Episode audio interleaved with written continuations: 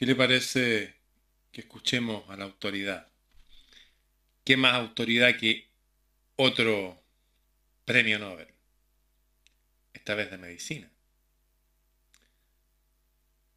Premio Nobel de Medicina denuncia que las farmacéuticas bloquean, impiden, medicamentos que curen, porque para ellos no son un negocio.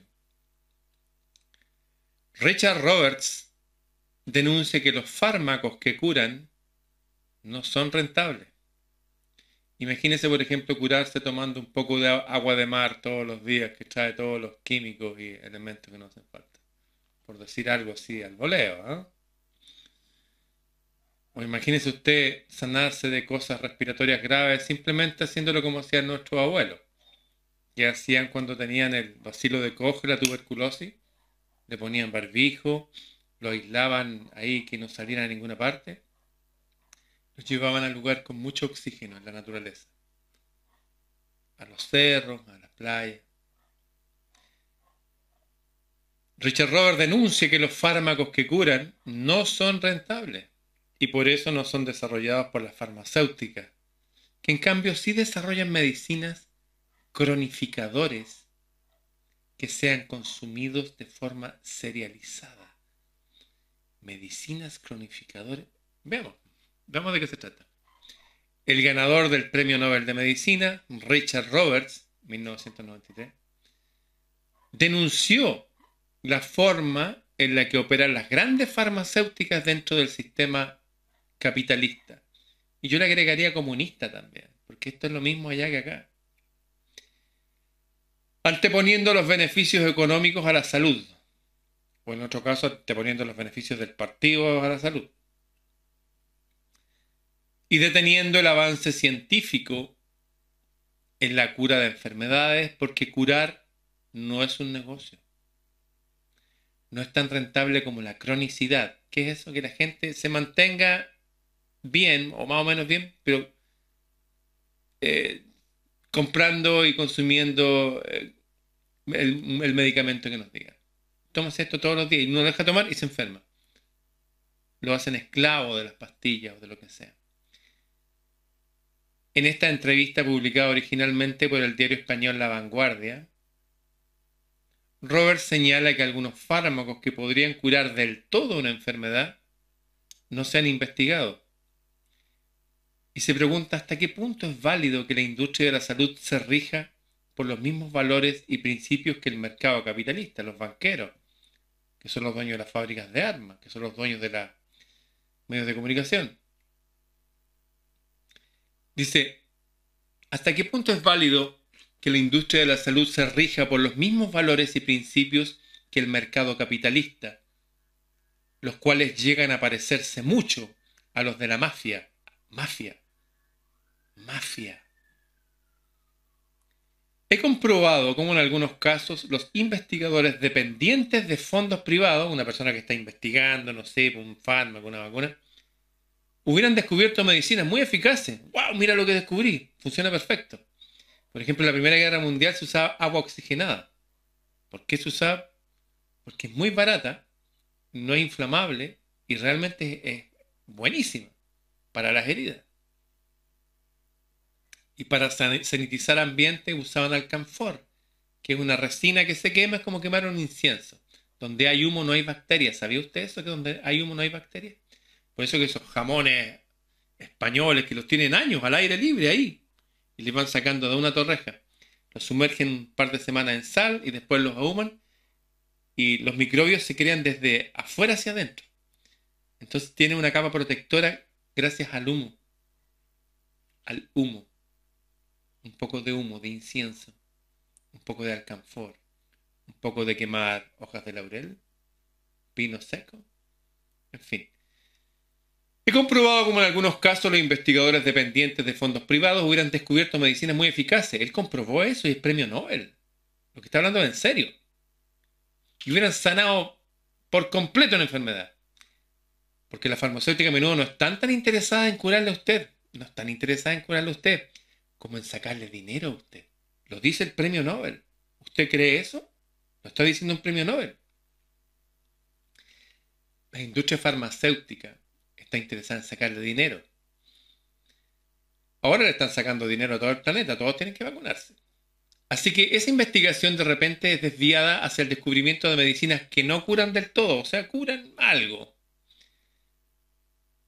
sino que cronifican la enfermedad, la hacen que se prolongue en el tiempo, viene de cronos, cronometrar, y le hacen experimentar una mejoría que desaparece cuando deja de tomar el medicamento, expresó el premio Nobel. Cuestionó que la industria farmacéutica apoya las investigaciones para cronificar las enfermedades, le interesa alargarlas. Fíjese que el 90% de los fondos de salud se gastan en los últimos tres meses de vida, sobre todo en países desarrollados. No, que la persona tiene un cáncer, pero le vamos a alargar la vida. Y nos meten unas máquinas que son carísimas. ¿Para qué le alargan la vida tres meses? ¿Para quitarle todo el dinero que ahorró? ¿Para no dejarle dinero a la familia? El tipo está diciendo que es una mafia todo esto. ¿Me está escuchando? El premio Nobel está diciendo que la industria farmacéutica es una mafia. Cuestionó que la industria farmacéutica apoya las investigaciones para cronificar, alargar en el tiempo, las enfermedades y no tienen más que seguir el análisis financiero de la industria. Vean cómo, ganan los tipos. Farmacológica y comprobará todo lo que le estoy diciendo. En tal sentido, manifestó que la salud no puede verse como un negocio. Ah, y recuerdo cuando el presidente chileno decía que todo es un negocio. La salud, la educación, el presidente actual había estado preso por robar un banco. Y la ministra Mónica Madariaga, prima hermana de Augusto Pinochet Ugarte, militar, dictador, le fueron a avisar. Oye, está preso Tatán, le dijeron. Es que ahora es presidente. Ayúdelo a salir de la cárcel. ¿Por qué dijo ella así? Porque tiene un problemilla, pero él no se va a escapar, él tiene familia, sácalo de la cárcel. Esos son videos públicos. ¿eh? Después salieron los videos públicos de la CNN hablando que el actual presidente, el padre de este, sus hermanos y otros personeros de gobierno eran todos informantes de la CIA. Ese es el mundo que vivimos. ¿Le duele este mundo? Mejor que le duele y vea la realidad, a que viva como una oveja. En tal sentido manifestó que la salud no puede verse como un negocio ni para ganar dinero. Él dice que cómo se va a lucrar con la salud. No tiene sentido. Pero ellos nos ven como oveja, como ganado. De verdad que nos ven así. Y por eso creo que el modelo europeo mixto de capital público y privado es menos fácil que propicie este tipo de abuso. Expuso que un ejemplo de abuso es que se ha dejado de investigar antibióticos, por ejemplo, porque curan y son efectivos. ¿Sabía usted que la miel es antibiótica? La miel, y puede permanecer siglos o milenios. ¿Sabía usted que el aceite de oliva es tan mágico que puede parecer estar miles de años almacenado y está perfecto, sin preservante? Eso se usaba de base hasta para cosmética en la antigüedad, en el antiguo Egipto, por ejemplo. Lo que toca ese aceite hace que permanezca, sea la piel de un humano, sean las hojas de parra para mantenerlas durante el invierno para preparar comida, como hacen los árabes. Hay muchas cosas antibióticas naturales. Recuerdo un sobrinito que tuvo una bacteria, no me acuerdo cuál, finalmente con cilantro y perejil traen unos antibióticos potentísimos. Eso que se le echa a la carne cruda, al ceviche y todo eso, se lo echan porque mata todo. En fin. Se han dejado de investigar antibióticos naturales porque son demasiado efectivos. Son demasiado efectivos. ¿Está escuchando? Escuche. Son demasiado efectivos, son increíblemente efectivos. Son buenísimos, pero son gratis. Y curaban del todo.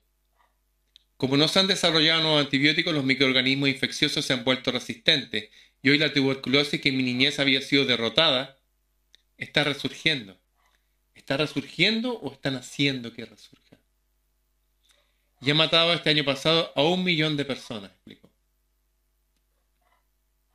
Agregó además el premio Nobel que se debería apoyar la investigación básica y apostar a los resultados inmediatos. Oye, hay cosas que funcionan así, así, pero así, como este, esta sustancia que se le echaban a la sangre a la sangre almacenada para que no tuviera bicho.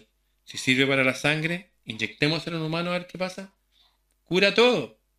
Ay, pero son temas delicados. Finalmente considero que los políticos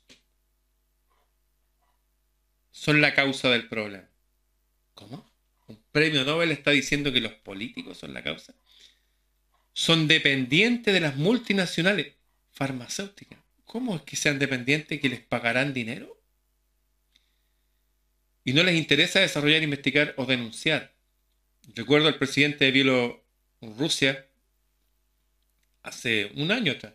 Denunció que le ofrecieron mil millones de dólares por decretar cuarentena y ordenar usar mascarillas. Mil millones. Y él dijo que no. Yo no quiero que mi gente ande así, eso está mal. Al mes le habían organizado protestas con estos progresistas y todo eso y decían que el, el presidente era un nazi. Curiosamente, de mi amiga la doctora Chinda Brandolino dijeron lo mismo, que no, es que ella es nazi, por eso habla así. Y lo mismo dijeron de la doctora holandesa, y lo mismo de la doctora... Ah, todos los que hablamos con poder... A mí también me han dicho que soy nazi. Todos los que hablamos con poder y fundamento somos nazis. Buscan una palabra policía para que la masa siempre ciega diga, ay, mejor no veamos ahí porque es nazi. Nos están controlando psicológicamente, nos están controlando químicamente, nos están controlando políticamente. Y este premio Nobel señala a los políticos parte del problema. Los políticos son los meros empleados de los grandes capitales que invierten lo necesario para que salgan elegidos sus chicos. Y si no salen, compran a los que son elegidos. Escuche, por favor. Está denunciando a los políticos mundiales. Los mismos que dicen, ¡Uy, sí, el del bigotito era tan malo en Alemania! Y Mao Zedong, que sale los billetes, mató a 200 millones en periodos de paz. Y los otros, Lenin, Stalin, Trotsky, todos de origen no ruso, que mataron a 100 millones que violaron a las hijitas la pedofilia del zar delante de él y a su mujer y después los mataron a toda cuchilla y los quemaron. ¿Por qué no hablamos de eso? Ah, porque a la gente hay que ponerle un chivo expiatorio. El del bigotito era el malo, ah, y el otro el Mussolini. Esos dos eran los pésimos. Y los demás no, si son unos santos ellos. Los otros siguen matando gente. Ahora están matando gente a nivel mundial. ¿No, ¿No se da cuenta lo que está pasando? Ah, pero son los hijos elegidos de no sé qué Dios. Bueno, hay que dejarlo. Los políticos son meros empleados de los grandes capitales que invierten lo necesario para que salgan elegidos sus chicos. Y si no salen, compran a los que son elegidos. Al capital solo le interesa multiplicarse. Y no, esto no es el capitalismo. El comunismo es supercapitalismo, ha generado mucho más ganancias que el capitalismo. Ah, pero también ha avanzado, ha derrotado a la pobreza, como dijo eh, el líder ahora Xi Jinping en la celebración del centenario del Partido Comunista ya, que ellos derrotaron a la pobreza. Porque según el Banco Mundial, de esta misma gente, si uno gana 1,9 dólares al día, uno ya no es pobre. Y ellos ganan 2,2 dólares. Nos mienten por toda vía posible. Y los que se han enfrentado al sistema le hacen guerras mundiales y los demonizan para siempre. Pero no van a poder tapar los datos y la historia que hay un premio Nobel denunciando otro premio Nobel más. Casi todos los políticos, y sé de lo que hablo, dice, dependen descaradamente de, dependen descaradamente de esas multinacionales farmacéuticas que financian sus campañas. Los demás son solo palabras conmigo. ¿Cómo se llama este tipo? Roberts. Richard. RR.